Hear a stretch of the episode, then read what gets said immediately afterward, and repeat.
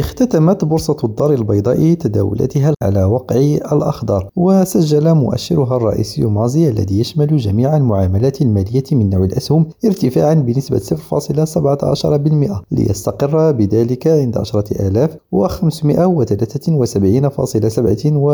نقطة. كما سجل مؤشر مازي 20 الذي يعكس أداء 20 مقاولة مدرجة بالبورصة تقدما بنسبة 0.10% مستقرا بذلك عند 848.9 نقطة. وبلغ الحجم الإجمالي للتداولات أزيد من 121.54 مليون درهم. تحققت كلها في السوق المركزي للأسهم. سجد حسن ريم غاديو الدار البيضاء.